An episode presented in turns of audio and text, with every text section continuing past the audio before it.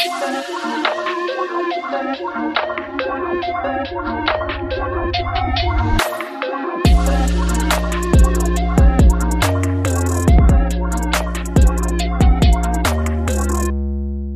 und herzlich willkommen zu Schwarz auf Gelb, Menschenrechte auf der gelben Couch, eurem Amnesty International Podcast.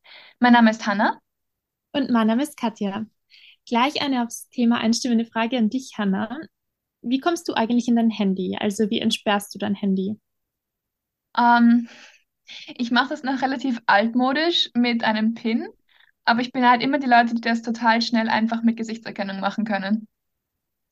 Genau, ähm, das machen ja einige junge Menschen. Ich mache das mittlerweile auch so, weil es einfach wirklich super schnell geht.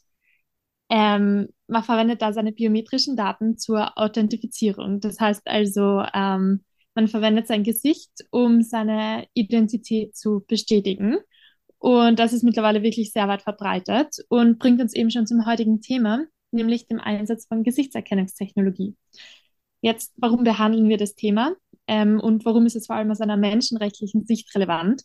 Vor mittlerweile genau drei Jahren, im August 2020, ähm, ist die Gesichtserkennungstechnologie zur Strafverfolgung in Österreich in den Regelbetrieb übernommen worden nach einer einjährigen Probephase. Und das bedeutet, dass das Bundeskriminalamt mit Hilfe einer Software Bilder von einem Gesicht, von eben einem potenziellen Täter, einem Verdächtigen, beispielsweise ähm, mit Fotos aus Überwachungskameras, ähm, mit den Fotos aus einer Referenzdatenbank von den Sicherheitsbehörden abgleicht. Damit wird in menschenrechtlich relevante Bereiche eingegriffen und das ist der Datenschutz betroffen. Die DSGVO von der EU nennt diesbezüglich zwar kein ausdrückliches Verbot, aber wir befinden uns mit dem Thema in einem sehr, sehr sensiblen Bereich, bei dem ein fehlendes Verbot nicht automatisch eine Erlaubnis darstellt. Ganz im Gegenteil eigentlich, das Fehlen einer rechtlichen Grundlage bereitet menschenrechtliche Probleme. Aber bevor wir auf all diese Aspekte eingehen, klären wir vielleicht noch ein paar grundlegende Begriffe zuerst. Genau, also ganz zu Beginn ist einmal wichtig, dass man versteht, was biometrische Daten sind und welche Unterschiede es in der Verarbeitung dieser Daten gibt. Darum geht es nämlich bei der Gesichtserkennungstechnologie. Also biometrische Daten sind Daten zu biologischen Eigenschaften und Merkmalen einer Person und das sind sehr sensible Daten und daher auch besonders schutzwürdig. Damit man sich das etwas besser vorstellen kann, was genau alles darunter fällt, ähm, es sind wirklich nämlich sämtliche Eigenschaften und Merkmale einer Person. Also das geht von Körpergröße über Haar- und Augenfarbe, der Stimme bis hin zu Körperform und verhaltenstypischen Eigenschaften sogar. Eine besondere Kategorie von biometrischen Daten sind Fingerabdruck zum Beispiel, DNA und Gesichtsgeometrie. Und die sind ganz besonders sensibel und daher auch in der Verarbeitung sehr heikel. Und das betrifft somit auch die Gesichtserkennungstechnologie, die eben eine Art biometrisches Verfahren ist. Genau, und was bei der Verwendung von biometrischen Daten auch noch besonders wichtig ist, ist eine Unterscheidung, nämlich die Frage, ob die Daten zur Authentifizierung oder zur Identifizierung verwendet werden. Authentifizierung heißt in dem Fall, dass die Daten zur Bestätigung der Identität verwendet werden. Das heißt, wie eben beim Beispiel, das wir schon am Anfang erwähnt haben, ähm, bei der Entsperrung des Handys oder auch bei automatisierten Grenzkontrollen an Flughäfen. Ähm, und da geht es eben darum, dass die biometrischen Daten verwendet werden, um zu prüfen, ob die Person auch die ist, die sie vorgibt zu sein. Was dabei besonders wichtig ist, ist, dass die Person eben, deren biometrische Daten verwendet werden, der Verwendung im Vorhinein zugestimmt hat. Im Gegensatz dazu werden biometrische Daten zur Identifizierung ohne vorhergehende Zustimmung verwendet. Und ein Beispiel dafür wäre eben der Einsatz der Gesichtserkennungstechnologie in der Strafverfolgung. Da werden die Daten von einer eben noch unbekannten, aber zu identifizierenden Person mit einem großen Datenset abgeglichen und dadurch versucht diese Person anhand der Übereinstimmung mit dem Datenset zu identifizieren. Und im Fall der Gesichtserkennungstechnologie wird dann eben beispielsweise das Gesicht von dieser unbekannten Person mit einer Reihe von anderen Gesichtern aus der Datenbank verglichen, um eben da eine mögliche Übereinstimmung zu finden und dadurch dann zu eruieren, wer diese unbekannte Person ist. Und die dahinterstehenden Prozesse und auch die Bereiche, in denen diese Art der Identifizierung eingesetzt wird, sind eben sehr sensibel und werfen aus menschenrechtlicher Sicht einige Probleme auf. Und Hanna, vielleicht kannst du uns noch kurz erklären, warum das problematisch ist und welche Rechte dabei unter anderem verletzt werden können. Der Einsatz von Gesichtserkennungstechnologie in der Strafverfolgung greift äh, gleich in viele menschenrechtsrelevante Bereiche ein. Allen voran ist er das Recht auf Privatsphäre zu nennen, denn mit der Gesichtserkennung geht eine Form der Massenüberwachung einher, bei der alle Personen an einem einzigen Ort in Echtzeit erfasst werden, ohne dass man, also ohne dass ein Vorverdacht besteht eigentlich. Was auch noch wichtig ist zu erwähnen, ist die Gefahr der Diskriminierung durch den Einsatz der Technologie die sich durch die Fehleranfälligkeit bei der Identifizierung ergibt. Darauf gehen wir auch im Interview noch weiter ein. Und ein Punkt, den ich noch nennen möchte, ist die potenzielle Einschränkung des Rechts auf Versammlungsfreiheit wegen der abschreckenden Wirkung durch Überwachungsmaßnahmen. Aber dazu und noch zu ganz vielen weiteren Punkten sprechen wir auch gleich im Interview mit unserer Expertin Angelika Adensammer. Thank you.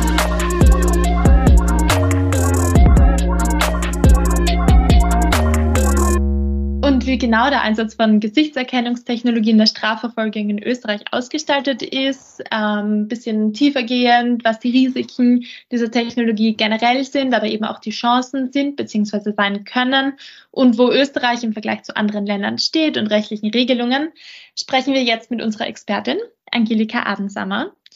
Sie hat Rechtswissenschaft an der Universität Wien studiert, ähm, einen Master of Science in Kriminologie an der Universität Oxford gemacht, schreibt in diesem Bereich auch regelmäßig für juristische Zeitschriften und ähm, jetzt auch ihre DIST in diesem Bereich und hat in dem Sinne auch als wissenschaftliche Mitarbeiterin am Institut für öffentliches Recht und Politikwissenschaft an der Universität Graz gearbeitet und ist jetzt auch bei VISES tätig.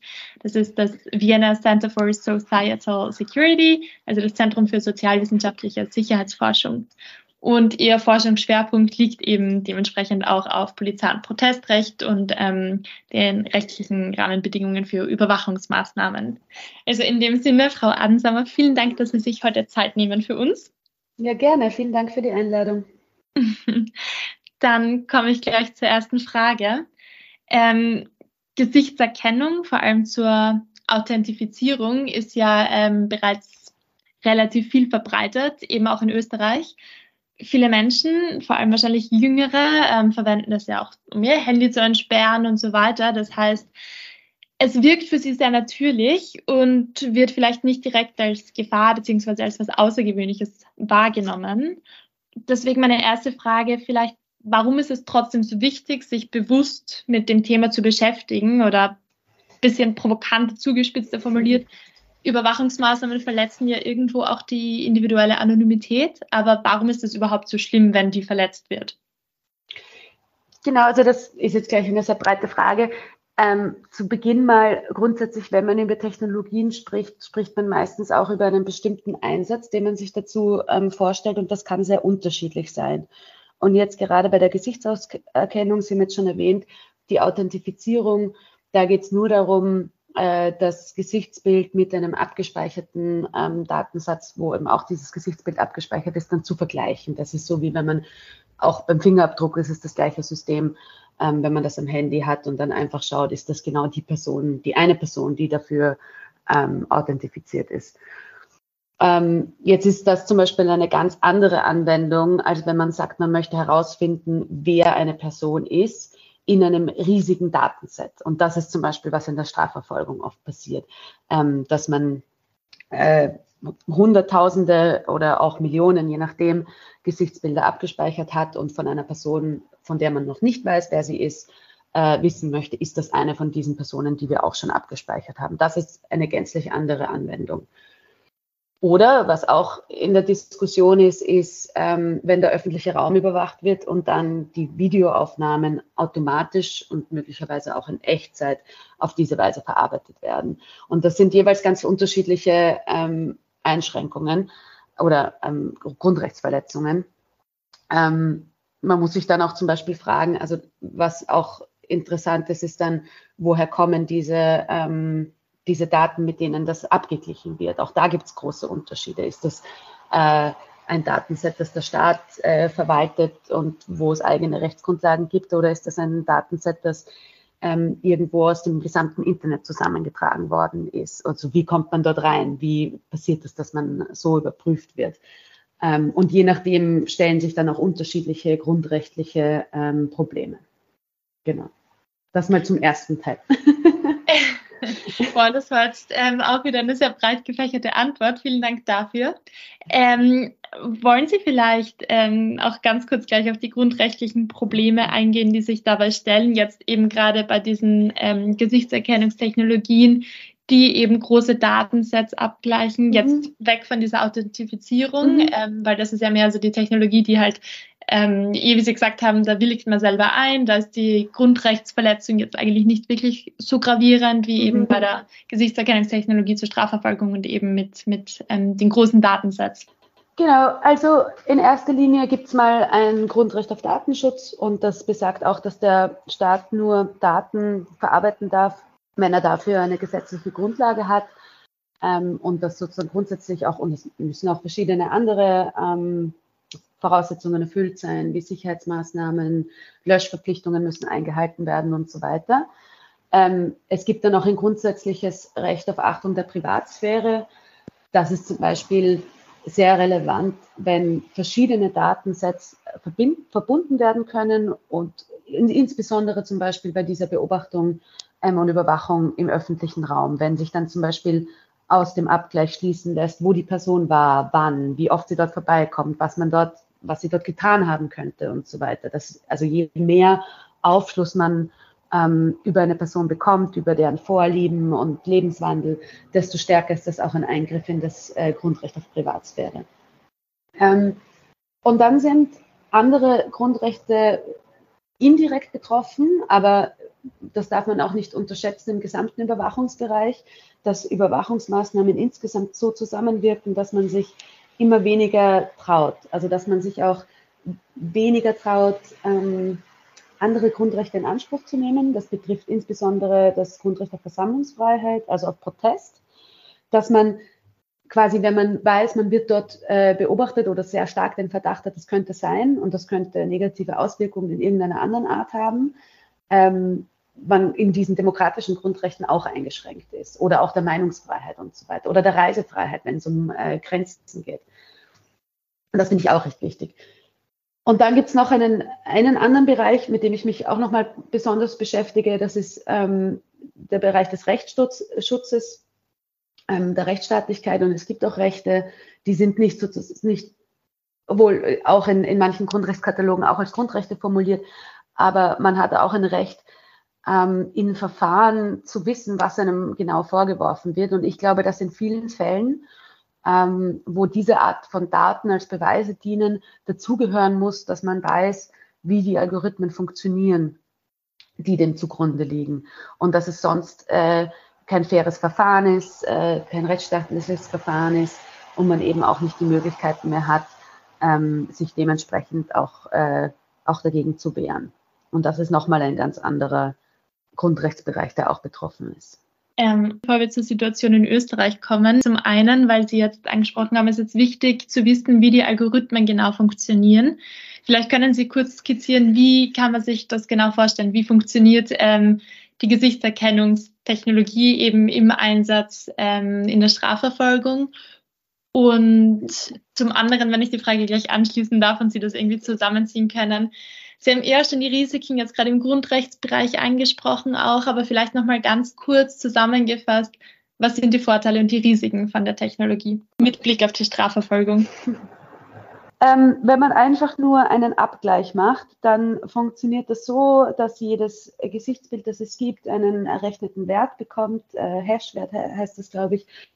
Und äh, das Bild, das man vergleichen möchte, bekommt dann auch so einen Wert und wird eben sozusagen einfach abgeglichen und dann kann man einstellen, wie genau man das haben möchte und je nachdem werden dann die Bilder in einer Liste aufgezeigt, die denen am nächsten kommen, quasi dem Bild, das man äh, vergleichen möchte. Und dann wird das üblicherweise, ähm, oder jedenfalls in Österreich dürfte das so sein, das wird dann äh, einem zuständigen Beamten, Polizeibeamten vorgelegt.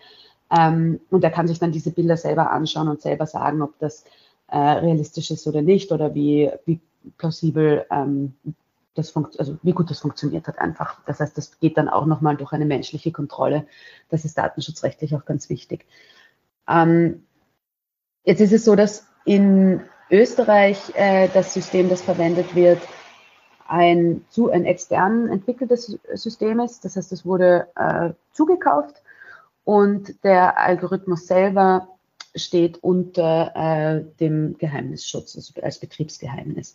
Das heißt, auch das BMI selbst weiß nicht genau, wie der funktioniert. Das führe ich dann sozusagen weiter den Gedanken, ähm, könnte nicht herausfinden, wenn der äh, gravierende Fehler hat in der Funktionsweise ähm, und könnte sie auch nicht selbst beheben, solche Fehler. Und das halte ich für ein, ein wirklich schon mal ganz, schon in der Struktur äh, angelegtes großes Problem. Ähm, und Fehler können sein, also vielmals wurde zum Beispiel berichtet, dass das System unterschiedlich gut äh, funktioniert für weiße und nicht weiße Personen. Oft ist es so, dass die Trainingsdatensätze von diesen, ähm, also mit denen sozusagen so ein System trainiert wird, ähm, überwiegend weiße Personen, also Fotos von weißen Personen haben, ähm, weil das in Umfeldern gemacht wird, in denen auch die äh, Programmiererinnen äh, äh, vormals, also mehrheitlich weiß sind. Und dann funktioniert das System nur für diese gut und für andere kommen sozusagen äh, öfter schlecht, äh, falsche Ergebnisse heraus. Und die Raten, die Fehlerraten sind teilweise sehr hoch, wobei ich da tatsächlich auch vom, durchaus sozusagen vermuten könnte, dass das, äh, dass das besser wird. Ähm, aber jetzt ist trotzdem sozusagen in, dem, in der Situation, in der ähm, man das auch nicht extern überprüfen kann, kann man, also man hat einfach keine Möglichkeit dann wirklich zu wissen, wie, wie viel Vertrauen man in diese, äh, in diese Beantwortungen äh, dieses System ausspuckt stecken kann. Das klingt tatsächlich ähm, eher problematisch ähm, und auch danke gleich für die Ausführungen zur Fehleranfälligkeit. Damit erübrigt sich meine äh, nächste Frage schon. Ähm, aber vielleicht trotzdem noch ganz kurz da ein bisschen nachgefragt, weil es auch irgendwo in diese technische Richtung geht. Wie schaut es denn mit ähm, beispielsweise Hackerangriffen aus? Also wie sicher sind diese Daten geschützt? Ist das auch ein, ein potenzielles Problem? Das ist auf jeden Fall ein potenzielles Problem und auch Cybercrime ist äh, am, am, Zunehmen. Österreich hat wie, wie alle Länder auch äh, ein Kompetenzzentrum für Cybersicherheit und so weiter und das ist ein großes Thema. Wie gut das funktioniert, kann ich, kann ich schwer einschätzen und das ist auch ein Sicherheitsbereich, der natürlich ähm, unter Verschluss ist, äh, weil, weil man sozusagen ja auch die Sicherheitsinfrastruktur nicht so weit offenlegen kann, weil sie dann unter Umständen auch wieder unsicherer macht. Ähm, ich hoffe, dass sie, dass sie gut genug ist. Aber es ist natürlich immer ein großes Thema und es ist besonders, äh, besonders auch ein Thema, wenn man externe Dienste nutzt, weil halt auch klar sein muss, dass man die dann, dass die Daten trotzdem auf den eigenen Servern bleiben müssen, zum Beispiel. Also ich, ich nehme an, dass das in Österreich auch der Fall ist, aber ähm, ist vielleicht auch nicht äh, in allen Ländern selbstverständlich. Mhm. Ähm, und wo Sie jetzt eh Österreich angesprochen haben, das ist ein gutes Stichwort. Die Gesichtserkennungstechnologie zur Strafverfolgung wird ja in Österreich seit 2020 eingesetzt. Ähm, zuerst gab es da eine einjährige Testphase. Vielleicht können Sie noch mal ganz kurz den Prozess in Österreich skizzieren. Also Sie haben schon erwähnt, eben die Polizei kann die Daten einsehen und abgleichen. Ähm, aber wie werden die Daten gesammelt und ähm, generell, wie hat sich das ähm, entwickelt? Gab es da Veränderungen, Verbesserungen innerhalb der letzten zwei Jahre? Und was ist Ihr Fazit? Wie effektiv wird das tatsächlich eingesetzt und wie gut funktioniert das? Also es ist relativ wenig öffentlich bekannt darüber, wie oft so etwas eingesetzt wird und äh, mit welchen Erfolgen. So, ich hatte 2020 so einen, ein Handbuch Überwachung herausgebracht, ähm, damals noch für die NGO Epicenter Works, wo ich gearbeitet habe, wo wir genau darauf auch aufmerksam gemacht haben, dass es keinen quasi Jahresbericht darüber gibt, ähm, wie viel Überwachung in Österreich eingesetzt wird und ob die effizient ist. Und man bräuchte solche Art von Einschätzungen auch dafür, um sich zu überlegen, ob vielleicht manche Überwachungsmaßnahmen auch zu viel sind und dann auch nicht verhältnismäßig sind, weil sie nicht zielführend sind, nicht effektiv eingesetzt werden und so weiter. Das heißt, wir, wir, wir wissen das nicht so genau. Wir, alles, was wir über ähm, den Einsatz von Überwachungsmaßnahmen wissen, kommt aus parlamentarischen Anfragen und hängt davon ab, dass es äh, Abgeordnete, Nationalratsabgeordnete gibt, die diese Anfragen auch regelmäßig stellen. Und das sind relativ wenige. Ähm, und die Fragen und die ähm, Anfragen und Antworten sind dann auch von Jahr zu Jahr sehr unterschiedlich. Ähm, die letzte, also im Umfang und in der Genauigkeit. Und ich habe die letzten Zahlen jetzt aus 2021 gefunden. Das heißt, der Betrieb war dann äh, ein knappes Jahr, also von Juni 2021. Und da wurde das äh, 1500 Mal eingesetzt im ersten Jahr. Meistens die meisten Überwachungseinsätze äh, äh, sind gestiegen. Also ich würde annehmen, dass es äh, seither eher mehr geworden ist als weniger, aber, ich, aber weiß ich nicht. Ähm, die andere Frage war, wie funktioniert das? Also abgeglichen werden diese Bilder mit der erkennungsdienstlichen Evidenzdatenbank. Und das ist eine Datenbank, die die Polizei führt, wo ähm, verschiedene Personen drinnen sind, nämlich wenn eine Person äh, verdächtig ist, eine Straftat begangen zu haben, ähm, aber auch äh, wenn man äh, zum Beispiel eine, eine Festnahme zur Identifikation zulässig wäre. Das kann zum Beispiel sein, auch bei Verwaltungsübertretungen, wenn man keinen Ausweis dabei hat oder wenn man, ähm, obwohl die Person einen mahnt, in der verwaltungsstrafbaren Handlung verharrt und so weiter. Also das sind bei weitem auch jetzt nicht nur, ähm, also keinesfalls nur verurteilte Personen und auch nicht nur ähm, strafrechtlich verdächtige Personen. Und diese Datenbank in dieser Datenbank sind ungefähr 600.000 Menschen in Österreich. Ähm, und wenn die Polizei jetzt so einen Abgleich machen möchte, einen digitalen Bildabgleich, dann würde sie ein Video von einer Überwachungskamera nehmen, ähm, ein äh, Standbild, äh, ein Still äh, heraus äh, quasi herausnehmen und das dann mit diesen 600.000 Personen vergleichen. Und dann ist eben, so wie ich das auch schon erklärt habe, also ich habe ungefähr dieses System erklärt, dann gibt es einem, eine Wahrscheinlichkeit, eine Liste an Personen, die das wahrscheinlich sein können. Also es sind zwei Probleme daran. Das eine ist, dass auch die Daten von diesen 600.000 Leuten jedes Mal verarbeitet werden, wenn man so eine Abfrage stellt. Ich habe auch jetzt gerade bei der Recherche gesehen, dass es da von ähm, Mai diesen Jahres eine Entscheidung von der Datenschutzbehörde gibt zu, zu Clearview. Clearview ist ein äh, US-amerikanisches Unternehmen, das eine riesige äh, Gesichtsbilddatenbank hat und genauso einen Service anbietet, äh, auch für Strafverfolgungsbehörden von äh, vielen Ländern, die weniger strenge Datenschutzbestimmungen haben als die EU. Ähm, das heißt, da wird erlaubt, sozusagen das gesamte Internet äh, nach diesen Bildern zu durchsuchen. Jetzt haben äh, Personen in verschiedenen europäischen Ländern, wo das nicht zulässig ist, äh, Beschwerden, datenschutzrechtliche Beschwerden äh, erhoben. Und auch die Datenschutzbehörde in Österreich hat dem schon stattgegeben, äh, dass man da, dass man ein Recht hat, daraus gelöscht zu werden und es äh, rechtswidrig ist, von diesem Unternehmen äh, die eigenen Gesichtsbilder zu verwenden, die einfach irgendwie es irgendwo im Internet gefunden hat, die es zusammen, zusammen gescraped hat.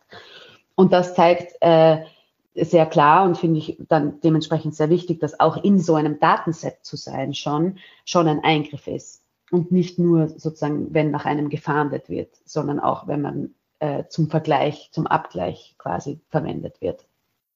Das ist das eine. Und das andere ist ähm, die Rechtsgrundlage. Also man braucht, ich habe es vorhin beim Datenschutzgrundrecht schon gesagt, man braucht eine äh, klare Rechtsgrundlage dafür, äh, ähm, einen, einen solchen Eingriff äh, in das Grundrecht auf Datenschutz, das Recht auf Privatsphäre vorzunehmen. Und in diesem Fall ist diese Rechtsgrundlage nicht sehr klar, sondern es ist eine allgemeine Rechtsgrundlage, die seit den 90ern dazu dient, äh, Fotos von Personen, von Verdächtigen zu machen und diese zu verwenden, zu vergleichen, jetzt in der neuen Terminologie sagt man zu verarbeiten. Aber es steht sozusagen nicht ausdrücklich da, dass das auch ein automatisierter Abgleich sein darf. Und meiner Meinung nach und, und anderer Juristinnen nach auch, ähm, müsste das viel klarer bestimmt sein. Also man könnte sozusagen, also man verändert diese Befugnis, diese Überwachungsbefugnis so eklatant, wenn man solche neuen äh, Softwares und Algorithmen und vielleicht sogar KI, Machine Learning einsetzt, dass man eigentlich nicht auf den gleichen alten Rechtsgrundlagen operieren dürfte. Genau. Das heißt, mhm. es, man müsste zumindest, das heißt, ich glaube, das ist eigentlich nicht zulässig, solange es nicht ein neues Gesetz gibt, das ausdrücklich sagt, äh, was für eine Art von Software dazu verwendet werden kann. Ich glaube, das mit dieser rechtlichen Grundlage hatte damals auch 2019 in diesem ähm, Fall, der vom Verwaltungsgericht Hamburg dann ähm, aufgearbeitet worden ist, ähm, im Zusammenhang mit den Randalen um den G20 ähm, mit mhm. hineingespielt. Ich stelle gleich eine Frage dazu, vielleicht dazu nur ganz kurz zwei Zwischenfragen, ähm, weil Sie davor die ähm, ca. 1500 Personen erwähnt haben. Ich glaube, das war das Jahr 2021, oder? Ja. Ähm, für die die Gesichtserkennungstechnologie ähm, in der Strafverfolgung angewendet worden ist. Ähm, kann man sagen, welche Straftaten das waren oder in, in welchen Bereichen? Äh, ich glaube, es gab da eine Excel-Tabelle, wo man das herausfinden kann, die ich leider nicht vor mir habe. Okay. Ich glaube, ähm, es ist recherchierbar. Gut. Also für alle, die es interessiert, wissen jetzt, was sie nachschauen können. Ähm, und diese 600.000 Personen, Pi mal Daumen in dieser Datenbank, wie kommen die in diese Datenbank, wenn es jetzt nicht so funktioniert wie bei Clearview, dass das ganze Internet quasi herangezogen werden kann? Das ist eben, äh, das ist eine, diese erkennungsdienstliche Datenbank äh, nach dem Sicherheitspolizeigesetz und da kann die Polizei ähm, Gesichtsbilder und auch ähm, andere Daten über die Personen ähm, verarbeiten. Zum Beispiel, wenn die Person unter Verdacht steht, eine Straftat begangen zu haben ähm, oder auch zur Vorbeugung gefährlicher Angriffe oder wenn sie eine Identitätsfeststellung ähm, machen könnte und die auf andere Weise nicht möglich ist. Also zum Beispiel bei der Verwaltungsstrafe, aber man hat keinen Ausweis dabei. Also es ist relativ breit. Das sind alles Foto Fotos, die die Polizei gemacht hat. Das sind so, also das, das wäre sozusagen von Personen, die die Polizei angehalten oder festgenommen hat. Ähm, dann zu, zu dem Fall ähm, vor dem Verwaltungsgericht in Hamburg. Ähm, vielleicht können Sie den ganz kurz einfach nur nachskizzieren, damit ähm, wir alle wissen, worum es geht. Und dann auch die Frage, hat die Entscheidung, die ja dann zugunsten der Gesichtserkennungstechnologie ausgegangen ist, die Entwicklung, eben den Einsatz ähm, der Gesichtserkennungstechnologie in der Strafverfolgung nochmal befeuert? Also da ging es um die äh, G20-Proteste in Hamburg ähm, und da, wurde, da wurden massiv viele, äh, ja, äh, massiv große Datensätze verwendet, um die Protestierenden ähm, zu finden quasi. Ich habe leider die genauen Zahlen jetzt auch nicht im Kopf. Ähm, und das ging dann eben zum Verwaltungsgericht.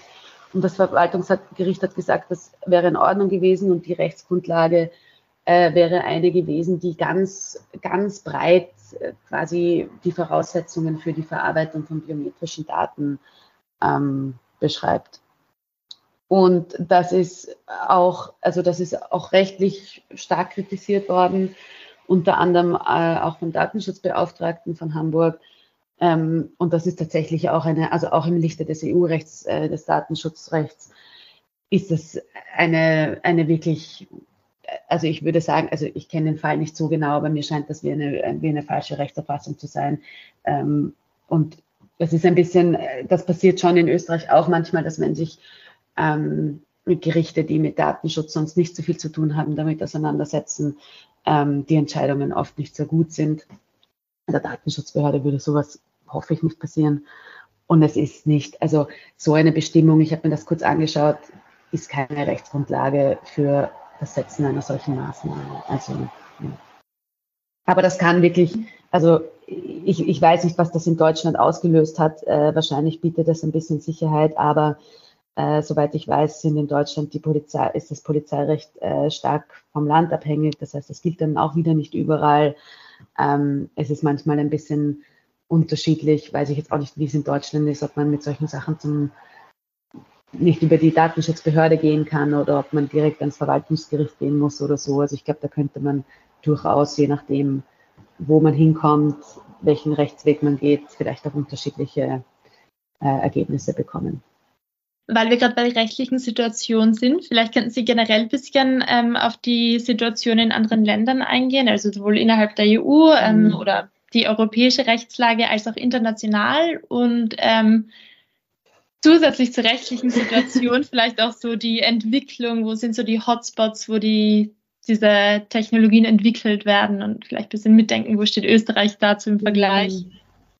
Ja, also ich kenne mich rechtlich in anderen Ländern nicht so gut aus, aber es ist natürlich klar, dass viel der, von der Technologie, auch die hier genutzt wird oder die äh, Institutionen hier nutzen wollen, zum Beispiel aus den USA kommt, also zum Beispiel dieses Clearview und es dort einfach nicht so strenge Datenschutzgesetze äh, gibt. Das ist auch, zeigt sich auch an den vielen äh, Fällen, die zum Beispiel Max Schrems mit, mit seiner NGO Neub äh, gegen Facebook und eben auch das Clearview-Verfahren ist auch von ihm äh, beziehungsweise von der NGO, ähm, zeigt sich, wie oft da ähm, amerikanische Unternehmen äh, im, im Rampenlicht stehen. Und, und das ist ein bisschen, also das ist ein, ein, ein Problem. Es ist nicht so sehr ein rechtliches Problem, weil äh, das ist einfach dann nicht erlaubt, hier, also das hier anzubieten. Es ist nicht erlaubt, äh, die Daten von EuropäerInnen, die unter dem EU-Datenrechtsschutz, Daten, äh, Schutzrecht stehen, ähm, zu verwenden.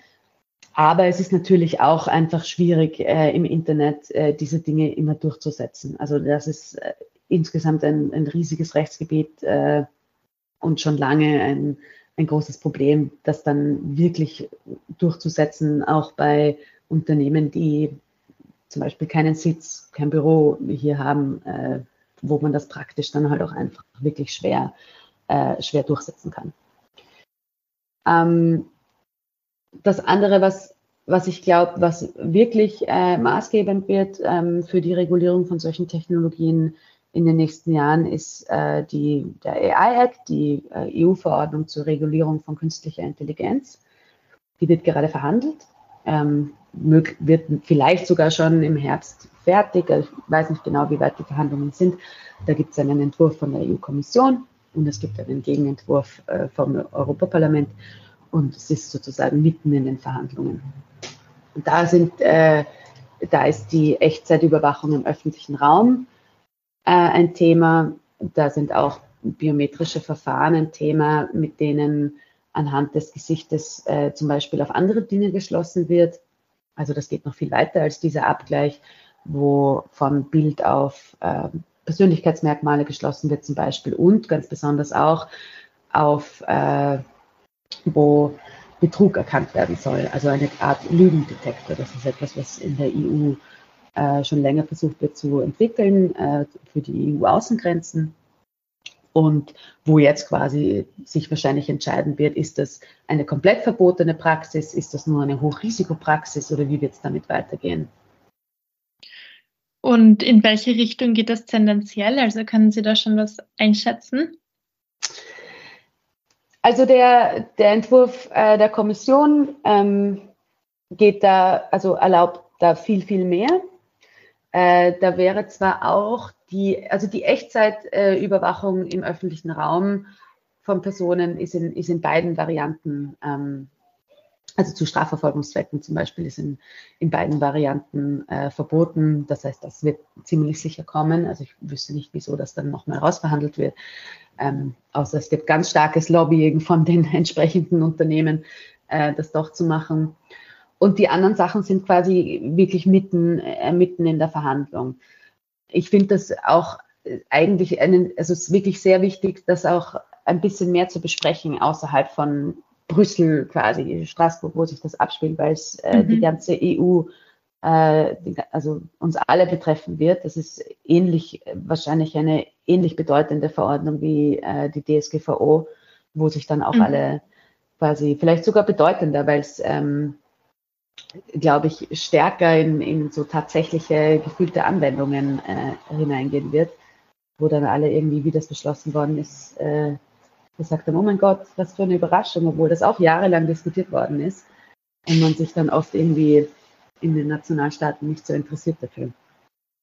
Ja klar, AI Act klingt wahrscheinlich auch noch ein bisschen breiter. Bei DSGVO kann man gleich mal sagen, okay, da geht es wahrscheinlich um Persönlichkeitsrecht, um Datenschutzrecht. AI mhm. Act klingt vielleicht mehr nach, okay, damit kann sich Informatiker und, und Personen, die mhm. den Rechtsrahmen diesbezüglich gestalten, beschäftigen.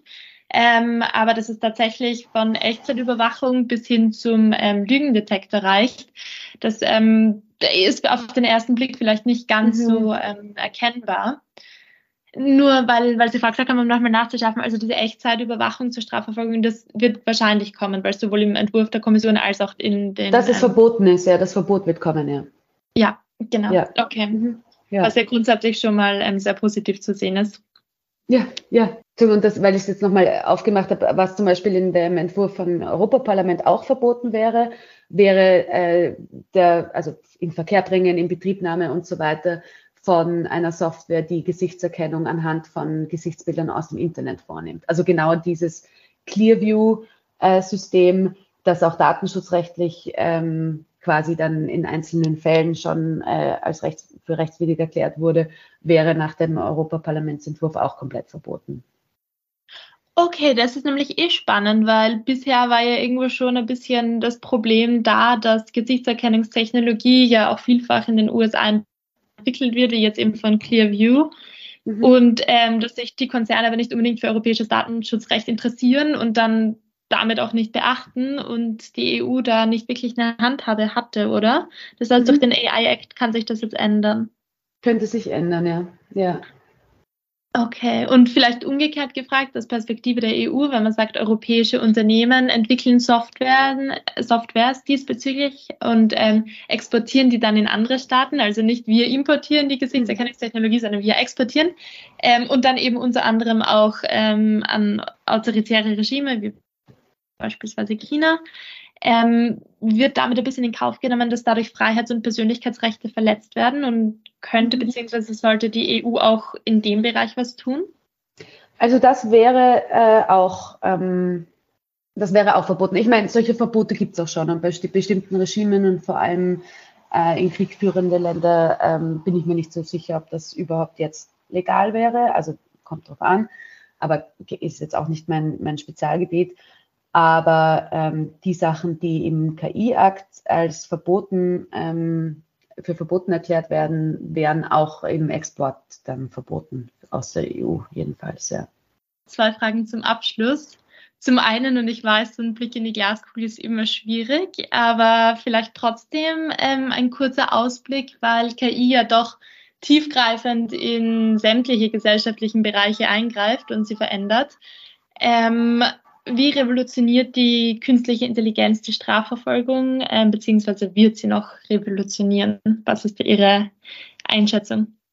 Ähm, also wie, wie es tatsächlich werden wird, ähm, wird sich in den nächsten Jahren oder wahrscheinlich also ständig irgendwie äh, gestalten. Und ich glaube, es ist wichtig, dass das auch demokratische Prozesse sind, in denen viele Leute mitreden und für die sich viele Leute interessieren und so, weil das wirklich auch viele Lebensbereiche betrifft. Ähm, und was genau für Technologien kommen werden, kann man eben auch schwer einsehen.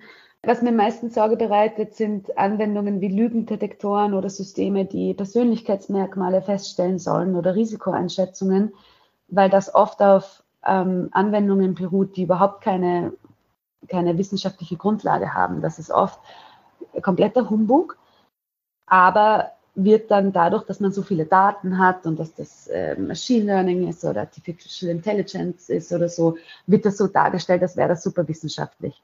Aber in Wirklichkeit entwickeln das einfach Programmierer, die sich in AI zwar auskennen und Machine Learning, aber zum Beispiel überhaupt keine Ahnung haben und irgendwas annehmen darüber, ähm, wie sich die Mikromimik äh, bei Personen ändert, wenn sie lügen versus wenn sie nicht lügen. Dafür sind die Leute keine Spezialisten und diese Art der Fakten werden dort auch meistens nicht einbezogen und können dann schwer kritisiert werden. Und das ist, und wenn das dann zusammenkommt mit eben Systemen, die überhaupt nicht transparent sind, die proprietär sind, die ähm, unter Geheim dem Geheimnisschutz unterliegen, ähm, dann hat man, glaube ich, ein wirklich großes Problem. Und das ist, äh, das ist sicherlich meine größte Sorge. Mhm.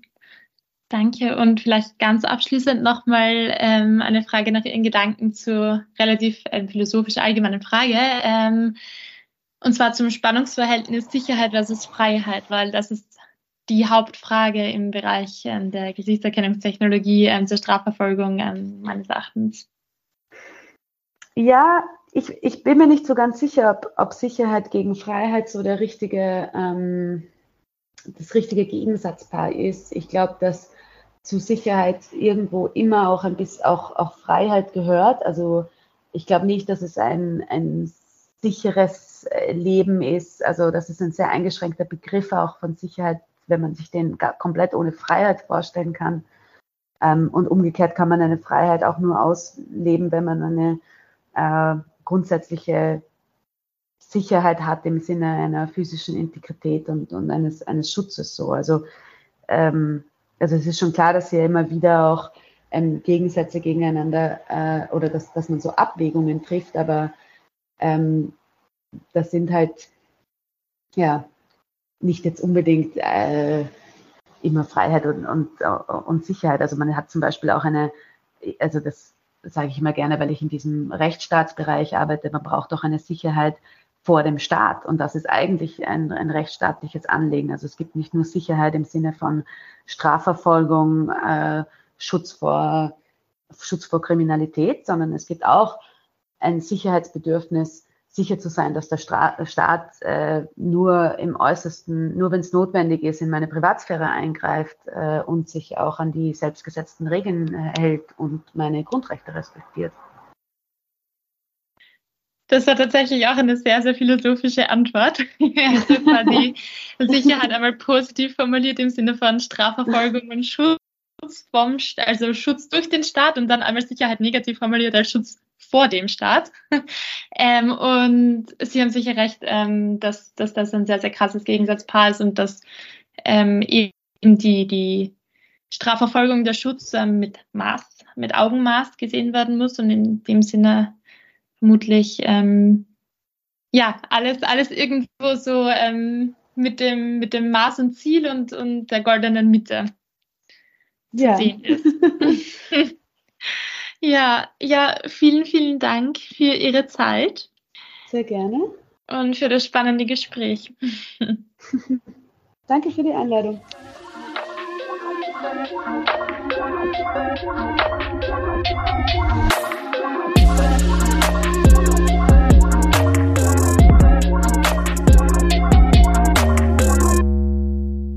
Das war auch wieder ein super spannendes Interview und schon auch sehr krass, was auf dem Hintergrund abläuft und was einem eigentlich gar nicht so bewusst ist, obwohl man doch irgendwo davon betroffen ist. Ähm, was ich noch nachrecherchiert habe und ähm, kurz teilen möchte, ist die Antwort auf meine Frage, welches ähm, Delikt von der Gesichtserkennungstechnologie ähm, zur Strafverfolgung am meisten betroffen ist. Und es ist der Diebstahl. Das ist so spannend eigentlich. Ähm, und noch etwas. Wir möchten diese Gelegenheit gleich nutzen, um zur Petition von Amnesty zum Verbot des Einsatzes der Gesichtserkennungstechnologie äh, hinzuweisen. Ihr findet diese Petition auf der Website von Amnesty International Österreich und wir haben sie auch nochmal in den Show Notes verlinkt. Damit sind wir auch schon am Ende unserer Folge angelangt. Wir sagen danke, dass ihr zugehört habt und Details und Quellen findet ihr wie immer in unseren Show Notes. Falls ihr noch Fragen, Anmerkungen oder Themenvorschläge habt, schreibt uns doch gerne an podcast.amnesty.at und damit bis zum nächsten Mal auf der gelben Couch.